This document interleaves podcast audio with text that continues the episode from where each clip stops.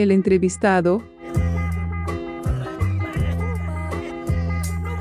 Para este Jardines del Rey estamos con Pablo Díaz, enfermero especializado en endocannabinología, cofundador de SUEN, la Sociedad Uruguaya de Endocannabinología, y de la CEDU, la Clínica de Cannabinología del Uruguay. Pablo, el ser enfermero, está justamente en la primera línea de atención en el cotidiano de los pacientes que usan cannabis medicinal. Respecto a esta actividad importantísima, es que vamos a charlar con él. Las buenas noches, Pablo, y bienvenido. Hola, buenas noches, Julio. Buenas noches a toda la audiencia. Un gusto estar con ustedes. Pablo, ¿cuál es la diferencia entre la atención de un profesional médico y un profesional de la enfermería ante un paciente que use derivados medicinales de la cannabis. El rol de enfermería en la atención de la consulta médica de endocannabinología, en realidad, enfermería siempre asistimos al médico en la consulta. Eh, en este caso, lo importante es el tema de, los controles que le realizamos a los pacientes, de eh, las fichas técnicas, los datos patronímicos, este, y después recomendaciones de, cuidado que deben de tener con respecto al tratamiento y, educación en salud. Pablo, tú sos uno de los pocos, si no el único enfermero que realizó un curso de endocannabinología, el primer curso en el país. ¿Qué significó esta experiencia para vos y en qué derivó? Fue el Sindicato Médico del Uruguay organizó el primer curso de cannabis medicinal, así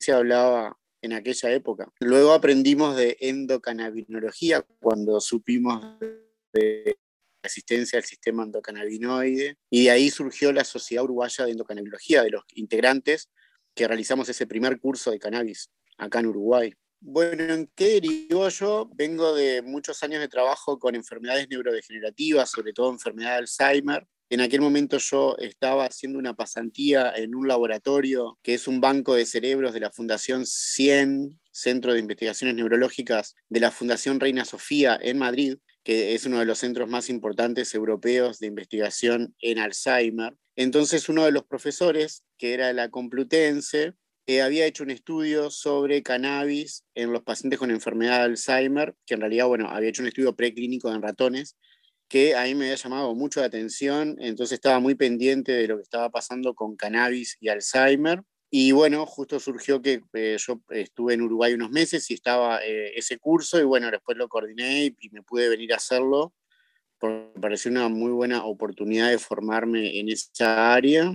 Y bueno, eso significó en realidad descubrir muchas cosas y explicar muchas cosas desde el punto de vista científico, preguntas que yo tenía. Y en realidad también el comienzo de un camino en, lo que es la endocannabinología, en, la fundación de la posterior Sociedad Uruguaya de Endocannabinología, en la fundación de la clínica junto con la doctora Galcerano. Y todo un camino de aprendizaje que sigue hasta el día de hoy. Ya llevamos unos cinco años de trabajo. Pablo, en todo este tiempo, a su vez, en paralelo, en, en, el mercado interno, quizás porque no se ha logrado la accesibilidad verdadera a través de las distintas leyes y decretos de cannabis medicinal y terapéutico, surge los mal llamados aceites artesanales o derivados medicinales o terapéuticos no regulados. Si bien en algunas situaciones significa una ayuda, una solución a aquellos que no logran acceder a los productos en plaza correctamente regulados por distintos motivos, también puede significar un problema de salud pública. ¿Qué recomendarías vos a la hora de adquirir estos, estos productos? Si bien obviamente la primera respuesta es adquirir los productos regulados y aprobados por el MSP, que dentro de todo tampoco son muy accesibles, ¿verdad? ¿Cuáles serían los parámetros a tener en cuenta, básicamente? Los parámetros son los mismos que, se tienen para cualquier otro medicamento o, sustancia que la persona quiera usar para mejorar su estado de salud. Tiene que haber un nivel de eficacia, de eficiencia y de seguridad que te permita tener un éxito terapéutico. Si no, no tendría sentido. O sea, eso es lo que todos los usuarios de cualquier tipo de medicina buscan, ¿no? Tener seguridad, eficiencia y seguridad.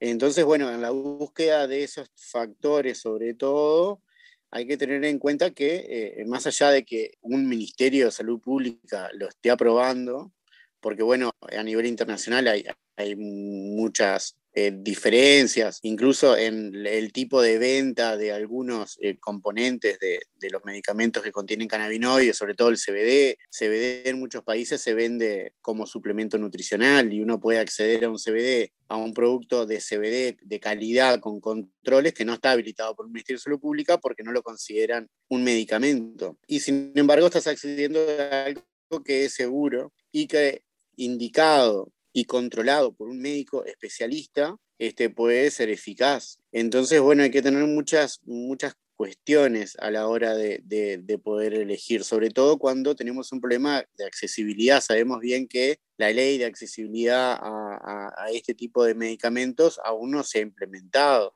y es un debe con la sociedad, sobre todo con los pacientes, y como decimos siempre que el dolor está primero. Y bueno, en ese caso estamos ahí con un problema de accesibilidad. Este, la gente lo que tiene que, entender es que el cannabis medicinal es un medicamento más que tiene también sus factores de riesgo, que tiene eh, sus contraindicaciones, que tiene interacciones con otros medicamentos que esté tomando y que ya no es como se usó en los 5.000 años anteriores a que no tuviéramos esta ciencia que tenemos hoy. Este, cuando el uso era empírico, bueno, era la forma que había. Lo mismo sucede con todos los fitomedicamentos en general, ¿no? Normalmente eh, el uso siempre fue empírico y se pasó de generación en generación, con los chamanes, con los brujos, con los curanderos. Y bueno, la medicina en general también evolucionó así, hasta 1800 era una medicina empírica. Luego comenzó la medicina que conocemos hoy todos, que es una medicina eh, basada en la ciencia, en la evidencia científica. Entonces, en esa búsqueda de evidencia científica se ha avanzado muchísimo en el cannabis, en los medicamentos basados en cannabinoides o, la o las terapias basadas en cannabinoides, sobre todo por conocer un poco más de la fisiología del cuerpo humano. Desde que se conoció el sistema endocannabinoide, se pueden explicar muchas de estas cosas en forma racional y eso ayuda a que se puedan utilizar mejor estos productos. Entonces, la gente tiene que, a mí no me, no, no como enfermero no me gusta o sea, la gente no se puede automedicar, no está bueno automedicarse. Hay que tratar de acceder a un médico especialista que pueda ayudarte a recuperar tu salud de la mejor manera. Si no, siempre se corren riesgos. Contraindicaciones, Pablo. ¿En qué casos no lo indicaría? ¿Cuáles, ¿Cuáles pueden ser las condiciones para no usar o no poder usar cannabis medicinal? En realidad las contraindicaciones dependen también de qué tipo de fármacos se esté usando, sobre todo de qué concentración de cannabinoides se estén usando. las contraindicaciones más, más comunes o generales son que haya tenido algún evento eh, cardiovascular reciente, ya sea cerebrovascular o cardiovascular, que esté con alguna arritmia cardíaca que no esté controlada, que tenga antecedentes de patología sobre todo esquizofrenia, pero patología psiquiátrica, o sea, todas las contraindicaciones son distintas si estamos hablando de CBD o si estamos hablando de THC. Y sí existen indicaciones para cualquiera de los dos cannabinoides más comunes. Interacciones medicamentosas entonces, con, por ejemplo, básicamente en realidad los cannabinoides tienen interacciones medicamentosas con casi todos los fármacos, porque los fitocannabinoides se metabolizan en el hígado, al igual que la mayoría de los otros medicamentos. Entonces, por eso es muy importante la consulta con el médico especialista si la persona está consumiendo otros fármacos, porque va a haber interacciones. Que no quiere decir que sea algo malo, a veces esas interacciones son buenas porque posibilitan disminuir la dosis del otro fármaco que por ahí el paciente justamente no quiere consumir porque es fármaco químico, más allá de que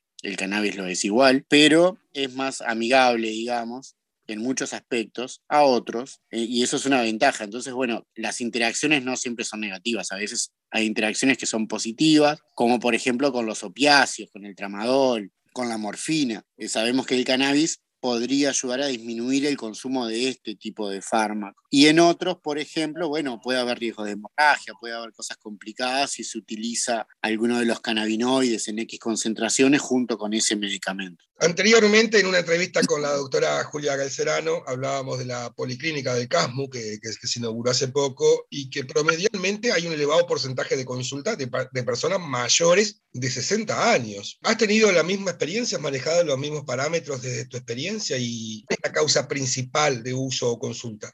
Bien, yo creo que eso tiene muchos factores. Primero que nada, porque estamos en Uruguay, Uruguay es el país más envejecido de toda Latinoamérica, o sea que muchos de los pacientes son adultos mayores, porque aparte la, una de las características del adulto mayor es la pluripatología, o sea, cuando hay un envejecimiento que, que es patológico, hay pluripatología, hay más de una enfermedad, hay más del eh, mayor consumo de fármacos, hay polifarmacia. Entonces también son personas que están buscando una respuesta o, a consumir menos fármacos o a calmar dolencias, sobre todo el tema de la consulta de los dolores crónicos osteoarticulares que son más comunes en los adultos mayores, el reuma, y ese tipo de enfermedades que sabemos que nos afectan o problemas de columna a medida que vamos envejeciendo, porque nuestro esqueleto, bueno, tiene ese proceso de envejecimiento, que si no lo acompañamos con un buen estilo de vida, bueno, termina en patología, en artritis, artrosis, y justamente el cannabis sabemos que ayuda mucho a eso, y entonces, bueno, hay mucha consulta de adultos mayores, tanto por la prevalencia de estas patologías en esa franja etaria, como en la búsqueda de resultados que por ahí no están obteniendo con las terapias